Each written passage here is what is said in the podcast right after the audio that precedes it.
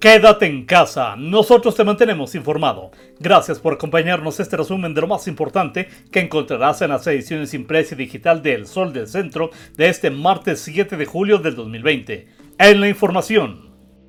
Al arranque de la semana, el estado de Aguascalientes suma 171 personas fallecidas a causa del coronavirus COVID-19, luego de que entre domingo y lunes el Licea reconociera cinco decesos más. El comunicado técnico diario, dado a conocer por la autoridad sanitaria, refleja además 106 pacientes internados en los hospitales de la entidad. Del total de pacientes positivos a la aportación de SARS-CoV-2, este lunes se contabilizan ya 3.391, 55 más que el domingo pasado y que representan un incremento de 9.07% de la enfermedad en territorio estatal solamente durante el presente mes.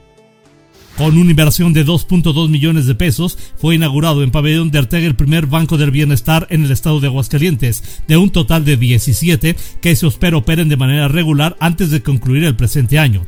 Estas instituciones ofrecerán servicios financieros tal como lo hace cualquier banco en el país, con intereses más bajos que el resto y sin el oneroso pago de comisiones. Al mismo tiempo se erradicará aquí el pago de los beneficiarios por los diferentes programas del gobierno de la República, según anunció el superdelegado del gobierno federal en Aguascalientes, Aldo Ruiz Sánchez, luego de cortar de manera oficial el listón inaugural. La incorrecta intrusión de la Confederación Autónoma de Trabajadores y Empleados de México, CATEM, al interior de la planta establecida en Aguascalientes por la empresa Unipress mexicana, podría deber en el cierre definitivo de esta, al no gustar a los propietarios de la misma la inestabilidad laboral generada por dicha situación. Tras manifestar lo anterior, el secretario general de la CROM reconoce que los propietarios de la factoría dedicada a la creación de autopartes automotrices no descartan dicha opción. Con la entrada en vigor del Tratado Comercial entre México, Estados Unidos y Canadá, los aguascalentenses confían en que nos irá mejor y tendremos mejor oportunidad, porque el empresario local no tiene miedo a competir en el mercado internacional y llevar sus productos a otras partes del mundo, según el gobernador Martín Orozco Sandoval, quien lo dijo así al reunirse con propietarios de MIPIMES. Al respecto, el mandatario aseguró que para poder traspasar fronteras es necesario continuar reactivando la economía local. Por ello, su gobierno se ha dado la tarea de brindar subsidios y créditos con las tasas de interés más bajas para que las empresas sigan activas, se mantenga el empleo y eleven poco a poco su rentabilidad. Como parte del programa Taxista Vigilante, la alcaldesa Tere Jiménez premió con reconocimiento y estímulo económico de 30 mil pesos la valentía y solidaridad del señor Jorge, chofer de taxi que el pasado mes de junio ayudó a la captura de presuntos responsables de robo y secuestro.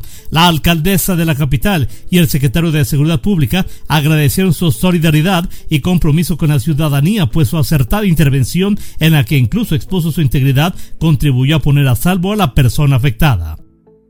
En información policiaca por una deuda de pollos y tras fuerte discusión, un vendedor de estos productos fue asesinado a balazos luego de cobrarle una añeja deuda a uno de sus clientes, quien le respondió con fuego y plomo. El presunto responsable apodado el Freddy se dio la fuga y no se ha dado con su paradero para variar. El detalle de esta información y mucha más lo encontrarás en las ediciones impresa y digital del Sol del Centro de este martes 7 de julio del 2020. La dirección general de este diario se encuentra a cargo de Mario Morales Gaspi. Yo soy Mario Luis Ramos Rocha. Te deseo el mejor de los días, que como siempre amanezcas bien informado con el periódico líder, El Sol del Centro y por favor, quédate en casa. Nosotros te mantenemos informado.